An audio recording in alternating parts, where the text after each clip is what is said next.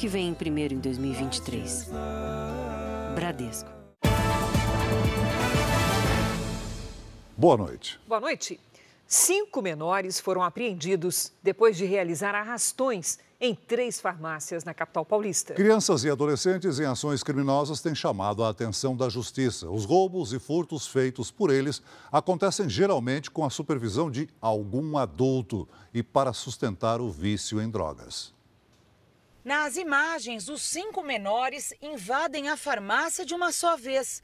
Eles carregam sacolas vazias e se dividem nos corredores. Escolhem o que vão levar sem pagar. Um deles furta um pacote grande de fraldas descartáveis logo na entrada. O outro adolescente pega na prateleira da frente mais um pacote, enquanto o amigo leva latas de leite em pó. O arrastão é feito em meio aos clientes. Os menores agem como se estivessem fazendo compras, aparentam tranquilidade. O funcionário pede para que eles saiam da loja. Eles obedecem, com as sacolas cheias. Mas menos de 10 minutos depois, o grupo já está de volta em outra farmácia perto dali e pega de uma só vez sete pacotes de fraldas. Eles ainda invadem uma terceira drogaria. Os cinco adolescentes foram apreendidos. Os menores miram farmácias e pequenos mercados de bairros de classe média de São Paulo.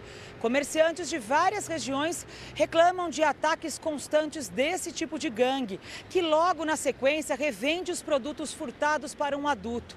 O dinheiro geralmente ajuda a criança a sustentar o vício em drogas. A criança ou o adolescente que comete uma conduta não aceita por nós, ela tem 99,9% das vezes um adulto por trás, que é quem compra aquilo que ela furta, quem compra aquilo que ela rouba, quem lhe dá proteção para que ela possa furtar, para que ela possa roubar. O crime contra o patrimônio está infelizmente, umbilicalmente ligado ao tráfico de drogas. Para o desembargador que coordena a área da infância e juventude do Tribunal de Justiça de São Paulo, tem chamado a atenção a idade cada vez menor dos suspeitos. A Letícia foi vítima de um grupo num dos endereços mais movimentados do país, a Avenida Paulista.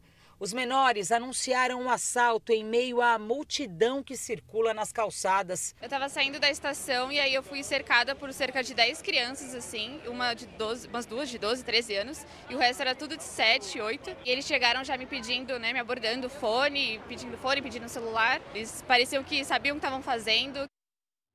Na Grande São Paulo, um comerciante caiu num golpe na hora de comprar um terreno. Ele assinou apenas um documento conhecido como contrato de gaveta, ficou sem o terreno e com um prejuízo de 28 mil reais. Uma moto zero quilômetro entrou como a maior parte do pagamento de um terreno em Itapevi, na Grande São Paulo. O Caio foi até a concessionária, financiou 100% do veículo e repassou para o vendedor, que foi junto. Ele aparece no vídeo. Três dias depois, começou a dor de cabeça eles alegaram foi que a moto tinha, rouba, tinha sido roubada, né? Por isso eles queriam fazer desfazer o negócio. 28 mil reais. Essa foi a dívida que o comerciante teve que assumir. Sem a moto, o Caio ficou apenas com um contrato de compra e venda nas mãos. Sem notícias do vendedor, ele procurou a polícia, que registrou o caso como estelionato. Mas e o contrato que o Caio tem em mãos? O que acontece por aqui chama atenção para um fato extremamente importante a documentação necessária e correta que de fato garante uma negociação. E esse tem sido um dos maiores problemas do Caio.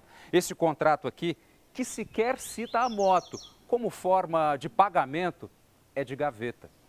Este especialista explica que o chamado contrato de gaveta não é ilegal mas atesta apenas um compromisso entre as pessoas envolvidas. Por isso, é fundamental tomar alguns cuidados antes de fechar um negócio imobiliário você precisa é, saber se quem está te vendendo efetivamente é o, o, proprietário. Né? Isso como é que você vê? Indo no cartório de registro de imóveis e buscando a certidão do registro do imóveis, né? tem chamado de certidão de matrícula. Nossa equipe foi até o endereço onde fica o terreno que o Caio achou que tivesse comprado. É atrás dessa casa, onde o suposto vendedor morava com a família. Mudou todo mundo daí. Mudou. Estou recorrendo com o advogado para tentar recuperar alguma coisa, não sair perdendo tudo. Veja agora outros destaques do dia. Novas imagens mostram um número pequeno de policiais durante a invasão do Supremo Tribunal Federal. Presidente Lula defende Mercosul, mas presidente do Uruguai diz que vai manter negociação com a China. Polícia Federal abre inquérito para investigar mortes de Yanomamis. Alemanha e Estados Unidos vão mandar tanques à Ucrânia e Rússia vê guerra em novo patamar. As estratégias da polícia espanhola para prender Daniel Alves. Na série especial, como golpistas aproveitam a dor das famílias de desaparecidos. E no aniversário de São Paulo, Palmeiras é bicampeão da Copinha.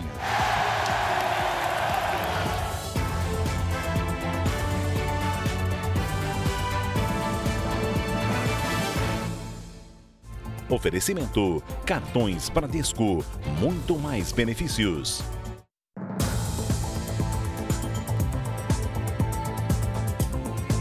A Polícia Militar do Rio de Janeiro reforçou o policiamento em quatro comunidades que são alvo de uma disputa entre traficantes e milicianos. Quatro pessoas foram presas hoje suspeitas de integrar as quadrilhas. Por causa da insegurança, moradores não conseguem sair para trabalhar. Já são quatro dias seguidos de tiroteios. A segurança foi reforçada na Cidade de Deus, uma das comunidades envolvidas na disputa entre milicianos e traficantes. Uma retroescavadeira foi usada para retirar barricadas colocadas por criminosos. Drogas e armas foram apreendidas e um carro roubado recuperado. Mesmo com o reforço da polícia, o clima aqui na região ainda é de insegurança. Muitos moradores não conseguiram sair de casa para trabalhar. Os serviços também foram afetados por causa da violência. Pelo menos uma unidade de saúde não abriu as portas e várias casas estão sem energia elétrica. A gente não pode ficar no meio dessa guerra, né, que não é nossa, e a gente estamos sendo prejudicados. A investigação mostrou que traficantes planejaram invadir pelo menos três comunidades dominadas pela milícia há mais de uma década. A região é considerada o berço dos grupos paramilitares. A ideia seria formar um grande complexo que iria da Cidade de Deus à Rocinha, na zona sul do Rio.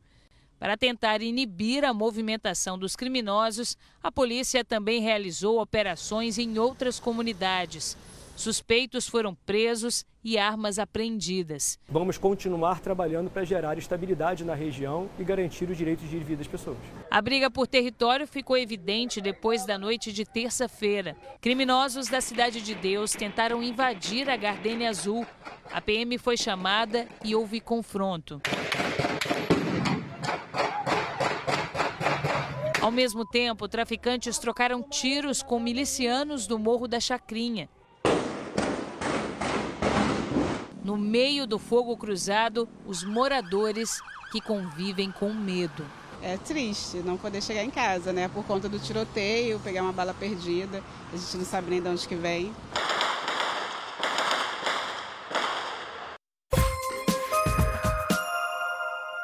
Glideson Acácio dos Santos, conhecido como o faraó dos bitcoins, foi transferido hoje para o Presídio Federal de Catanduvas, no Paraná.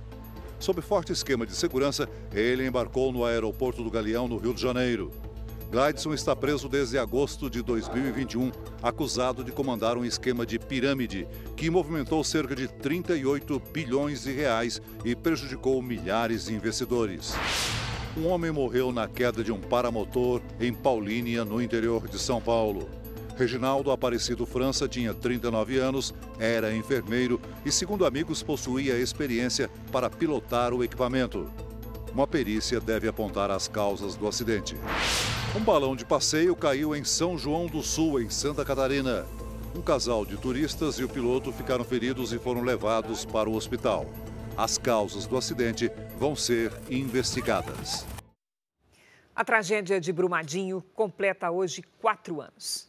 16 pessoas e duas empresas vão responder pelas mortes daquele 25 de janeiro de 2019. No total, 270 pessoas perderam a vida com o rompimento da barragem em Minas Gerais. Três dessas vítimas não foram localizadas. Estas imagens exclusivas mostram a busca de um marido pela mulher arrastada pela lama. Nada, nada, nada, nada. Por sete dias seguidos, Jorge procurou pela esposa entre os escombros da barragem. Onde estão os pontos de branco? Era o restaurante. Olha a dimensão da água que aconteceu. Natália Araújo, de 25 anos, era estagiária da Vale e falava com o marido pelo telefone na hora do rompimento da estrutura. A ligação ficou ruim. Aí ela gritou. Foram necessários quatro anos para o vigilante encontrar forças para falar pela primeira vez sobre a perda precoce da mulher. Levou meu sonho embora. Meu sonho foi embora, porque meu sonho era junto com ela na época. Meu sonho era, tudo, nós tínhamos sonho de, de, de, estudar junto, de crescer junto. Um ano depois da tragédia, Jorge decidiu mudar para a casa nova com os dois filhos. É um imóvel com dois quartos para as crianças e o de casal. Mas tem um ambiente que ele evita entrar. É este aqui, o guarda-roupa do casal. O espaço é um pouco apertado, mas aqui em cima estão calçados, e roupas da Natália. Essas caixas vieram junto com a mudança e nunca mais foram abertas. O corpo de Natália ainda não foi encontrado. A gente ainda tem a esperança de encontrar e fazer esse enterro digno. Mesmo sem corpo, a família do único homem ainda não encontrado decidiu comprar um túmulo que, apesar de vazio, tem sido visitado. Todo dia de finados, Dona Luzia e o marido vão ao cemitério visitar a sepultura sem ninguém. Aí a gente não dorme, não come, esperando eles ligarem, né, achando esse agora é meu filho né? mas nada dele. Tiago, o mais velho dos três filhos, morreu aos 34 anos. Deixou mulher e dois filhos, na época um com seis meses e outro com quatro anos. Fazia apenas 20 dias que ele trabalhava como engenheiro na mina que desabou. Das vítimas ainda não encontradas, apenas uma não trabalhava para a Vale nem prestava serviços para a mineradora era uma turista que passeava com a família e que estava hospedada numa pousada que ficava ali embaixo. Maria de Lourdes Bueno tinha 59 anos e morava em São José do Rio Pardo, interior de São Paulo. 17 hóspedes e funcionários da pousada foram soterrados pela lama. Além da dor da perda, os parentes ainda precisam lidar com a frustração da impunidade. Quatro anos depois, ninguém foi preso ou responsabilizado pelo massacre. É dolorido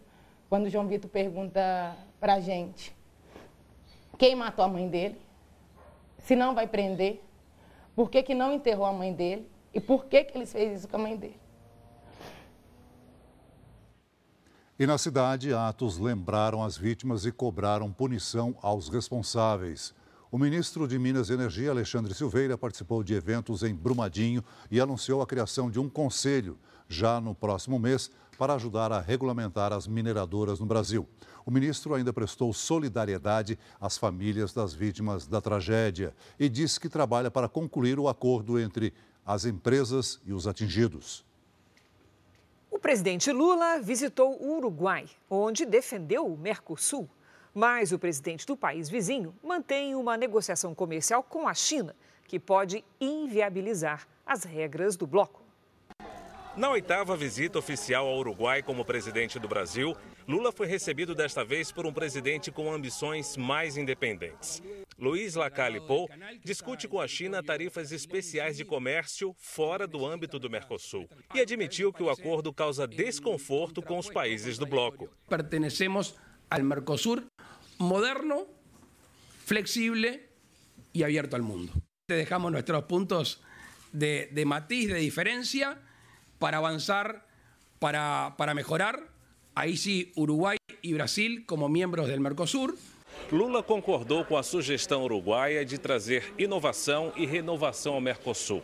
Prometeu reunir técnicos e ministros dos países para discutir acordos, inclusive com a China, com o objetivo de fortalecer o bloco econômico. Mas no discurso deixou claro que a prioridade para o Brasil são as negociações para fazer valer o acordo com a União Europeia. É urgente e necessário que o Mercosul faça o acordo com a União Europeia. Lula também falou sobre as dificuldades como a fome e voltou a chamar o ex-presidente Michel Temer de golpista. 13 anos de governo foi destruído em seis anos. Ou melhor, em sete anos. Três sete anos. do golpista Michel Temer e quatro do governo Bolsonaro. A opinião de que Temer é golpista significa que, para Lula, o impeachment de Dilma Rousseff foi um golpe. Temer era o vice de Dilma. O MDB de Michel Temer faz parte do atual governo Lula, com três ministérios. Depois do encontro, Lula seguiu para a prefeitura de Montevidéu, onde recebeu uma homenagem. Antes de embarcar de volta ao Brasil, ele ainda fez uma visita ao amigo e ex-presidente José Pepe Mujica, que mora em uma chácara nos arredores da capital uruguaia. O ex-presidente Temer respondeu ao presidente Lula.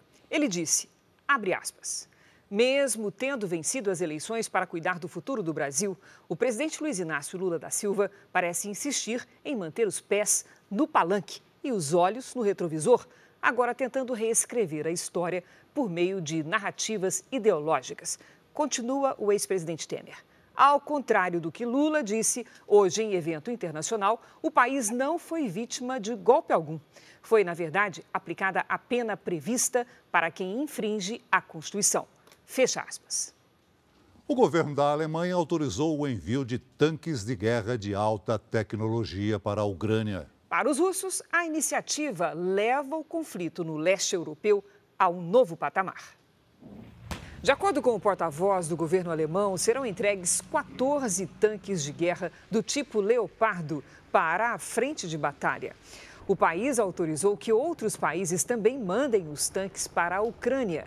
Como a Alemanha fabrica os equipamentos, esta autorização era necessária. O Kremlin afirmou que a decisão é extremamente perigosa e que levará o conflito a um novo nível. Também nesta quarta, o governo dos Estados Unidos afirmou que enviará 31 tanques para defender Kiev da invasão russa. Veja ainda hoje: polícia prende quadrilha que aplicava golpes em idosos em caixas eletrônicos. Daniel Alves foi preso depois de cair em armadilha da polícia espanhola. Polícia Federal abre inquérito para investigar crise humanitária entre os índios e Anomames.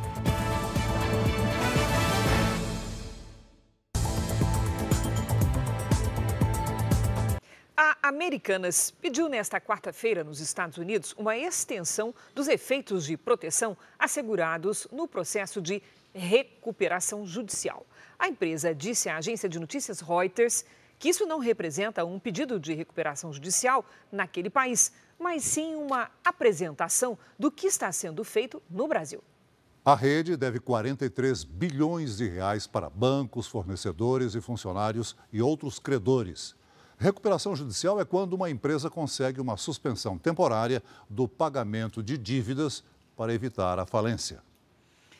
O mês de janeiro está chegando ao fim e quase todo o país registrou chuva muito acima da média. Vamos conversar com a Lidiane Sayuri. Oi, Lid, boa noite. O que é que explica essa chuvarada? Vamos lá, Cris. Boa noite para você, Celso. Muito boa noite. Boa noite a todos que nos acompanham. A explicação está nos corredores de umidade. Pelas imagens de satélite, vemos muitas nuvens cobrindo o interior do Brasil e nada no sul. As frentes frias mal ficam sobre a região. Elas saem em busca de calor e umidade que encontram justamente no oceano e perto dos corredores, entre o norte e o sudeste. Nesta quinta-feira, só não deve chover nas áreas claras do Paraná, Mato Grosso do Sul, São Paulo e interior do Nordeste. No Pará, no Amapá e no Maranhão, risco de tempestades. Em Florianópolis, Cuiabá e Rio Branco, máxima de 31 graus. No Rio de Janeiro faz até 33. Em Fortaleza e Manaus, 32. Em São Paulo, as pancadas de verão retornam só no fim de semana. O que segue mesmo é o calor. Tempo delivery. A Eliana é de Salvador, na Bahia, Lidy. Vamos lá. Eliana, a seguinte vai ter mais sol do que chuva na capital baiana. Na quinta e na sexta, a chuva vem à tarde. No sábado, a chuva aperta um pouco e faz até 28 graus. A Patrícia é de Iracemápolis, interior de São Paulo. Vamos para lá agora. Oi, Patrícia. Capriche na hidratação e no protetor solar nos próximos dias. O tempo fica firme e a umidade do ar cai. Máxima de 30 graus. Participe você também do Tempo Delivery. É fácil, viu? Basta usar a hashtag você no JR. Cris, Celso. Obrigada, Lid. Até amanhã, Lid.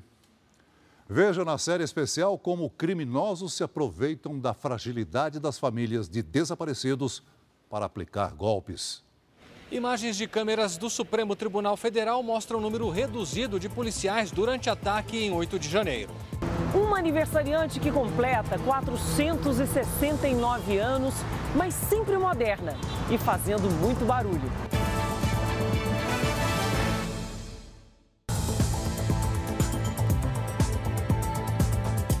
A Polícia Civil prendeu um suspeito de integrar uma quadrilha especializada em golpes aplicados dentro de agências bancárias do estado do Rio de Janeiro.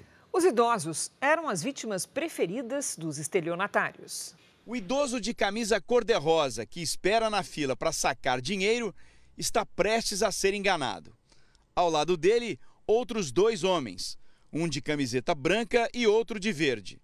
Detalhe: os golpistas usam máscara para evitar a identificação.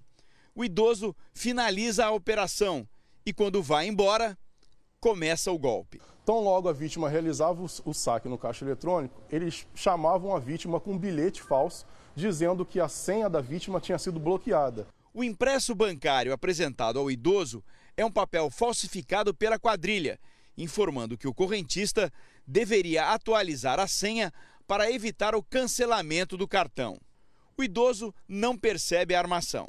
Os golpistas oferecem ajuda e, numa suposta renovação de senha, sacam o dinheiro da conta.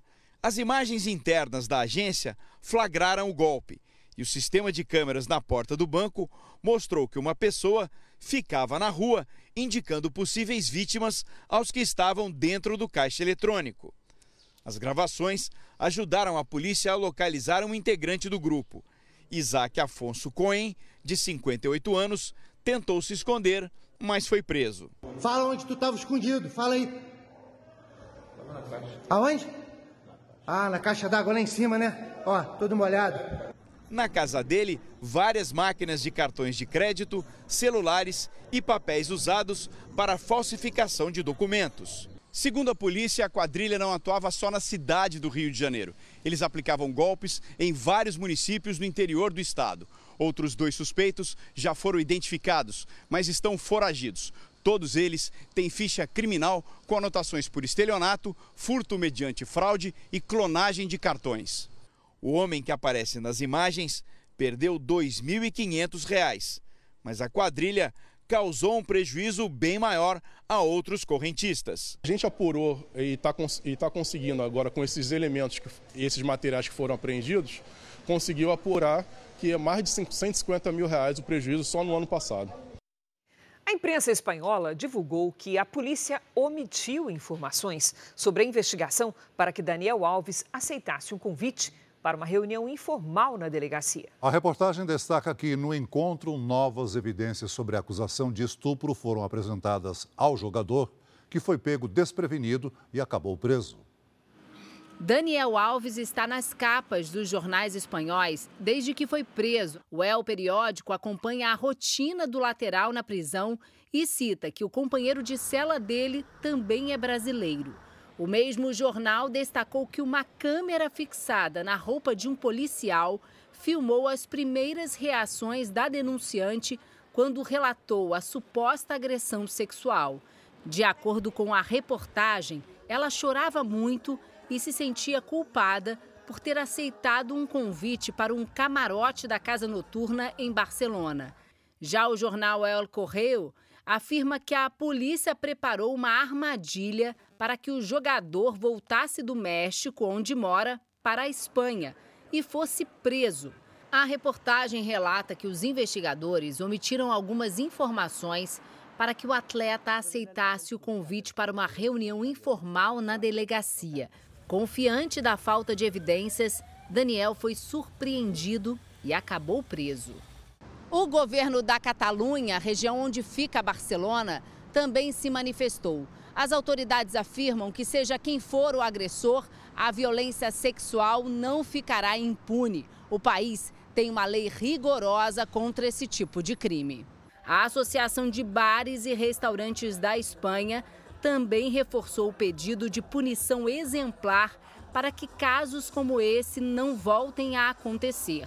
Daniel Alves nega as acusações de agressão sexual. Ele afirma que houve relação com a denunciante, mas que foi consensual. A assessoria de Daniel Alves afirmou que não vai comentar as notícias sobre o suposto plano da polícia espanhola para prender o jogador.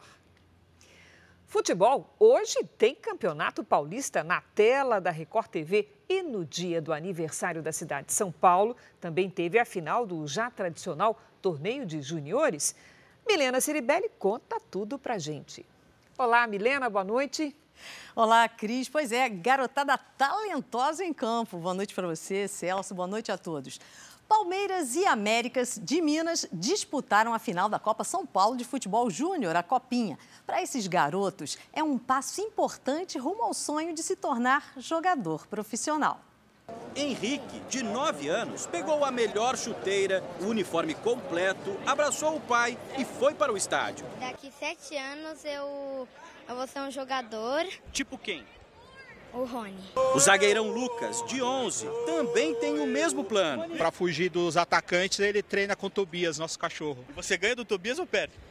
Ah, de vez em quando ele dá umas mordidas na canela, aí fica difícil. Jovens de 128 times realizaram este ano o sonho do Lucas e do Henrique. Do time do Palmeiras, que venceu a Copa São Paulo no ano passado, nove jogadores se tornaram profissionais. Entre eles, o atacante Hendrick, que foi o melhor jogador do campeonato e até já foi negociado com o Real Madrid da Espanha. A Copa São Paulo é a grande vitrine dos craques do futuro. Entre eles, Estevão, de 15 anos, também chamado de Messinho. O filho do seu Ivo carrega este sonho desde quando era mascote do time de Franca, no interior de São Paulo. Mostrei para ele a foto e antes do jogo falei para ele sobre o sonho que ele está realizando hoje, tanto dele quanto da família, e eu estou muito feliz por isso. Estevão, bem que tentou fazer o dele, mas o primeiro gol do jogo foi do atacante Juan Ribeiro, artilheiro do campeonato com nove gols.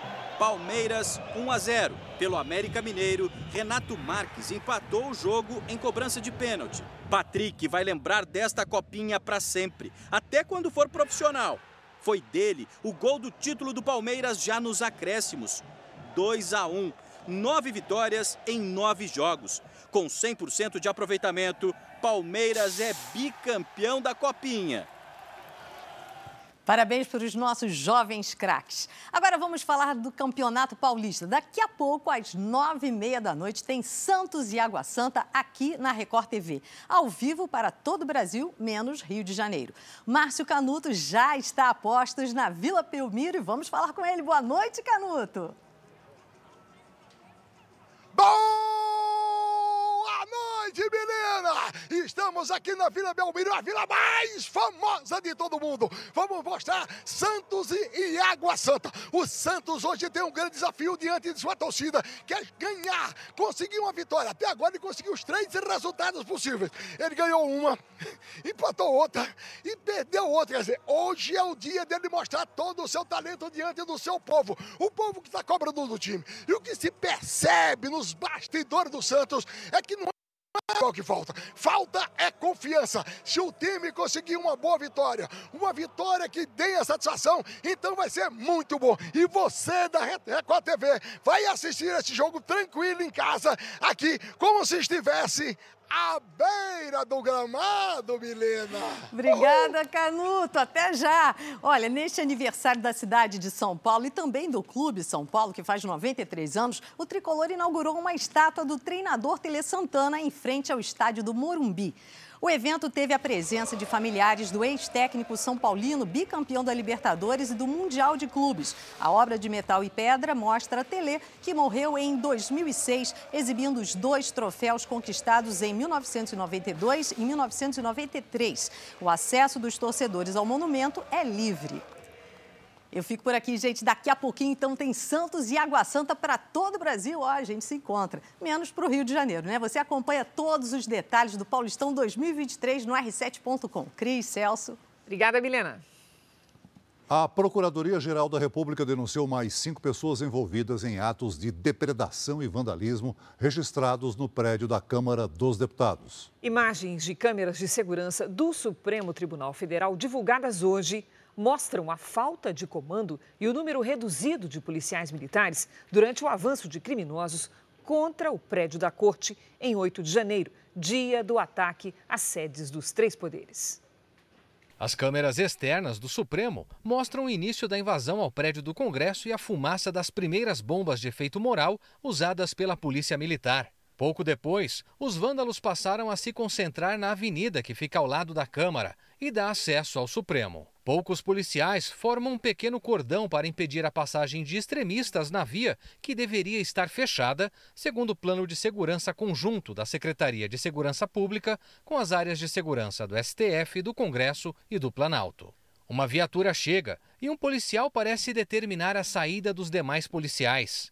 Em seguida, um blindado chega ao local. O veículo é equipado com um canhão d'água para dispersar manifestações, mas não foi usado. Tranquilamente, os invasores passam pelo blindado e descem a rua em direção ao tribunal. Policiais judiciais tentam conter os vândalos próximos às grades de proteção e chegam a emprestar capacetes e armas com balas de borracha para os policiais militares. Em número muito maior que a polícia, os criminosos ultrapassam a área de segurança e começam a invadir o prédio do Supremo. Eles usam as grades de segurança para quebrar os vidros. Em pouco tempo, os criminosos ocupam o prédio. Encapuzados, tomam o plenário do Supremo. Este homem, de frente para a câmera, estava preparado para o que aconteceria. Ele usa uma máscara de gás. Um grupo tenta incendiar um púlpito do plenário, sem sucesso. O carpete começa a pegar fogo, mas as chamas se apagam. Cenas de destruição se repetem dentro do plenário, com cadeiras sendo arrancadas. Em um dos salões nobres, as câmeras flagraram um dos criminosos com a réplica da Constituição em mãos. Diante do Salão Nobre, onde os ministros recebiam chefes de Estado, outros vândalos começam a quebrar estátuas e bustos. As imagens também registraram um homem molhando uma pintura histórica de 1971 do artista Masanori Origami, um mural de quase 9 metros quadrados. Do lado de fora, começa a chegar reforço da tropa de choque e da equipe de operações especiais da Polícia Federal. Foi quando a situação começou a ser controlada. Com mais policiais, ocorreram as primeiras prisões dentro da garagem do Supremo. Oito pessoas foram detidas. Entre elas, um dos vândalos usava a toga de um dos ministros. As imagens foram entregues à Polícia Federal para identificação dos criminosos, mas algumas perguntas seguem sem resposta. Entre elas, por que a esplanada dos ministérios não foi fechada, como previa o plano de segurança? E por que havia um número insuficiente de policiais sem equipamentos apropriados para conter os vândalos? Já existe a certeza de que os criminosos tinham a planta do prédio e agiram com a ajuda de pessoas de dentro da corte. A corte está sendo recuperada para a abertura do ano judiciário em 1 de fevereiro. A expectativa é receber os chefes dos três poderes no plenário. A governadora em exercício do Distrito Federal, Celina Leão, nomeou o delegado da Polícia Federal, Sandro Avelar, como seu secretário de Segurança Pública. Ele vai assumir o cargo em fevereiro, depois do fim da intervenção. Avelar é atualmente o secretário executivo da Polícia Federal, o número dois da corporação. O Ministério da Defesa definiu hoje o nome do substituto para o comando do Batalhão da Guarda Presidencial. O nosso colega Alessandro Saturno tem mais informações ao vivo de Brasília. Olá, Alessandro, boa noite. Olá, Cris. Boa noite para você, para o Celso e a todos que nos assistem. O tenente-coronel Nélio Moura Bertolino, ele assume a chefia do batalhão da Guarda Presidencial no lugar de Paulo José Fernandes da Hora.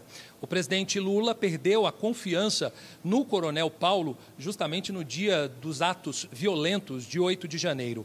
O militar está sendo investigado pela invasão do Palácio do Planalto, quando supostamente faltaram integrantes para proteger a sede do governo. O batalhão da Guarda Presidencial é a unidade responsável pela segurança do prédio. O governo também dispensou hoje nove militares que atuavam na vice-presidência e dois no gabinete de segurança institucional. A lista de dispensas até agora já passa dos 70 nomes. Cris Celso. Obrigada, Alessandro. A Polícia Federal abriu um inquérito para investigar possíveis crimes relacionados à crise na terra indígena Yanomami. A determinação partiu do Ministério da Justiça. A Polícia Federal será responsável por investigar possíveis delitos como genocídio, omissão de socorro e crimes ambientais. A apuração está em sigilo. Garimpeiros, responsáveis pela gestão da saúde indígena e políticos terão as condutas investigadas. O inquérito policial foi motivado pelos casos de desnutrição e malária registrados na terra indígena Yanomami, na Amazônia. Equipes do Ministério da Saúde estão na região. Segundo a pasta, 570 crianças morreram nos últimos quatro anos. O garimpo ilegal na região e a suposta ausência de políticas públicas de saúde teriam agravado a situação da comunidade de cerca de 30 mil habitantes. A situação no território Yanomami também será apurada pelo Tribunal de Contas da União e Controladoria Geral da União. O TCU vai auditar os gastos do governo do ex-presidente Jair Bolsonaro com os indígenas. O pedido de apuração foi do ministro Vital do Rego e, segundo ele, tem o objetivo de verificar as causas das vulnerabilidades dos povos indígenas. O Ministério da Saúde declarou emergência de saúde pública e tem deslocado medicamentos e alimentos para a região com apoio da Força Aérea Brasileira. As aeronaves da FAB usam equipamentos especiais, como paraquedas de lançamento de carga. A pista de pouso e decolagens da região está danificada. O Conselho de Administração do Banco Nacional de Desenvolvimento Econômico e Social, BNDES, aprovou nesta quarta-feira, por unanimidade, a indicação de Aloysio Mercadante para a presidência da instituição. A capital paulista completa 469 anos. Uma metrópole frenética que acolhe quem nasce aqui e quem chega para ficar.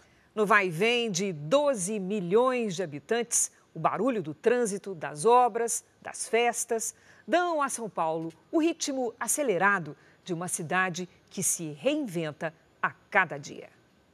Se a grandiosidade da maior cidade da América Latina pudesse ser definida por sons, seria uma orquestra dessas filarmônicas que impressionam o público.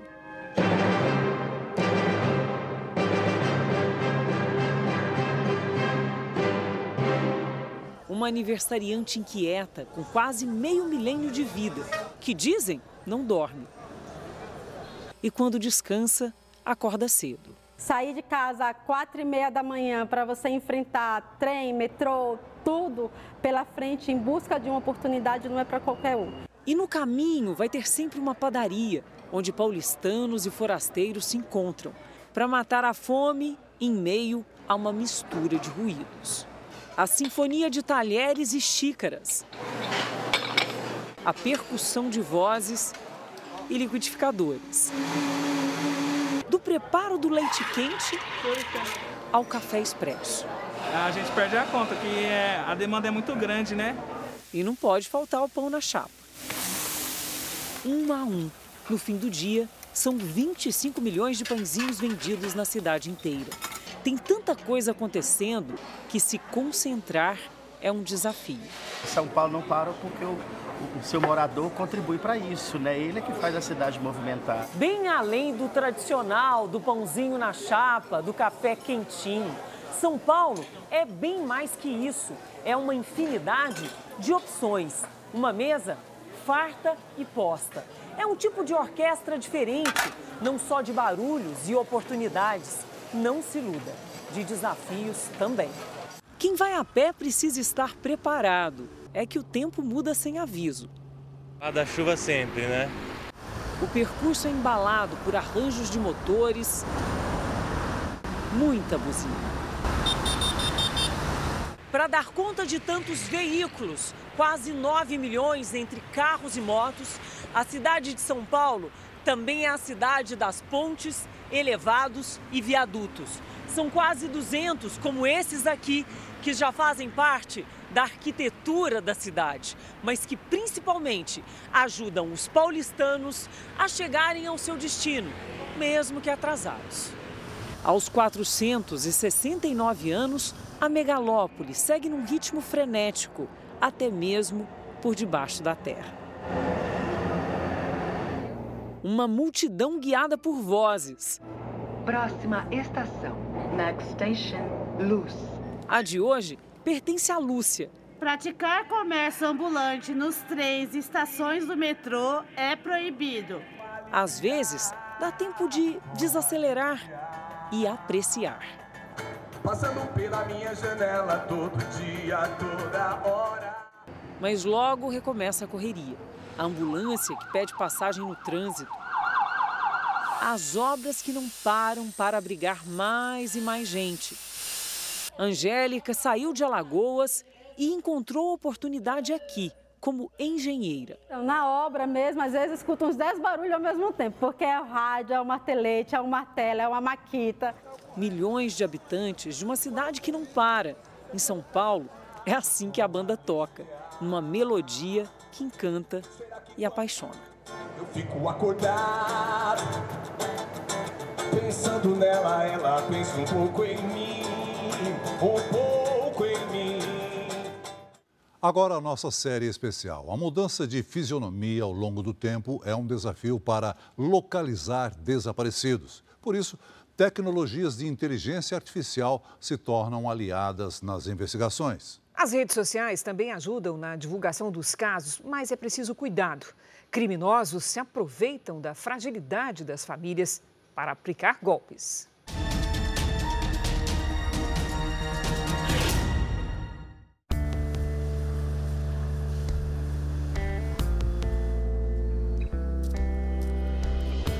Sumiu de casa, William deixou para trás a sombra da dúvida. Por onde andava o homem de 35 anos que sempre morou com a mãe?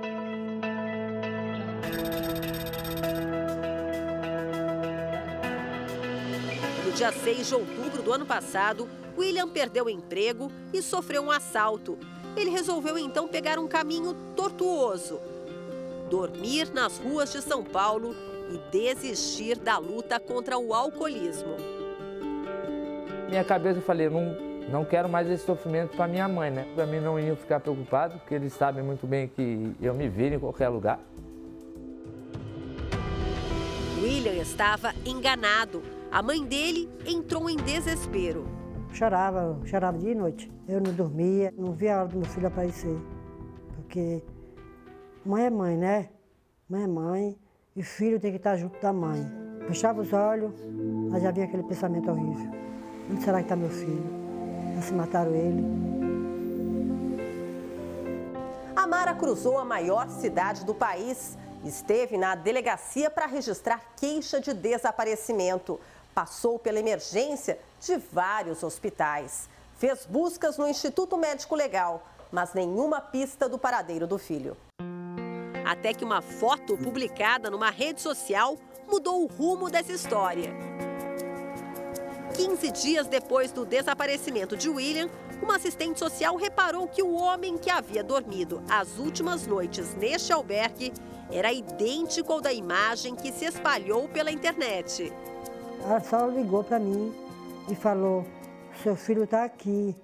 Aí eu falei assim: meu filho, segure ele aí que eu vou buscar ele. Quando eu vi ele, foi uma emoção muito grande. William foi encontrado na zona oeste de São Paulo, a mais de 30 quilômetros da casa da mãe, que fica em Diadema, no ABC paulista. Um momento de, de alívio, sabe? De falar, nossa, me encontraram, sabe? Como, como assim, agora eu vou voltar para a minha vida, né? Para minha casa, para o meu lar. As redes sociais se transformaram num dos principais caminhos na busca por pessoas desaparecidas, mas também podem levar a pistas falsas. Foi por isso que Clovis resolveu criar um portal que concentra só esse tipo de informação. A plataforma divulga as fotos, mas protege os dados pessoais das famílias para evitar trotes e falsos pedidos de resgate. O desespero do familiar é pegar e já fazer a postagem, é, mas eles acabam muitas das vezes expondo ali o seu número de contato e começam a fazer a chantagem para a família, é fazer um depósito.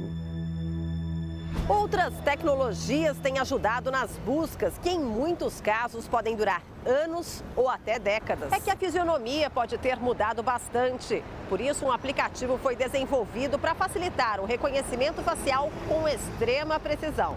Basta apontar a câmera do celular e tirar uma foto daquela pessoa que você acredita que um dia saiu de casa e por algum motivo não voltou. O resultado sai na hora. Depois dos seis anos, mais ou menos, esse, essa métrica não muda mais. Então é possível a gente, com uma foto de uma criança de 10 anos, que está registrada no nosso banco de dados, ser reconhecida a partir da foto dela mesma mais adiante, com 40 anos. O aplicativo foi criado recentemente para ajudar uma das mais antigas associações do país na busca por desaparecidos, as Mães da Sé. Desde a fundação, 11 mil famílias pediram ajuda e quase a metade conseguiu localizar o parente. A tecnologia hoje é a nossa ferramenta de busca. As pessoas podem e devem ajudar. Ninguém está livre de passar por uma situação dessa. Infelizmente, o desaparecimento ele é uma causa invisível aos olhos da sociedade. A luta de Ivanise começou com o desaparecimento da própria filha.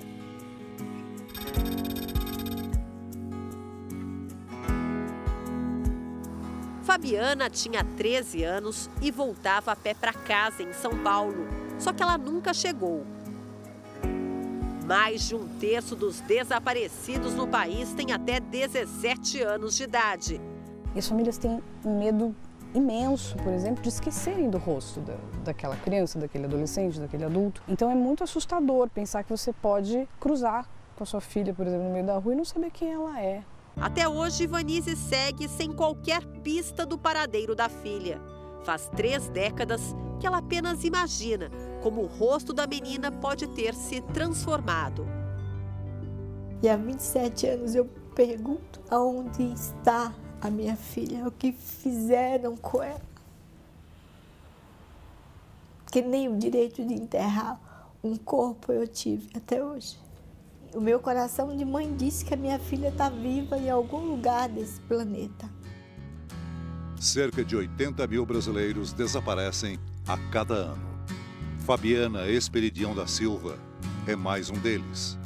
Se você viu essa pessoa, ligue para o Disque 181.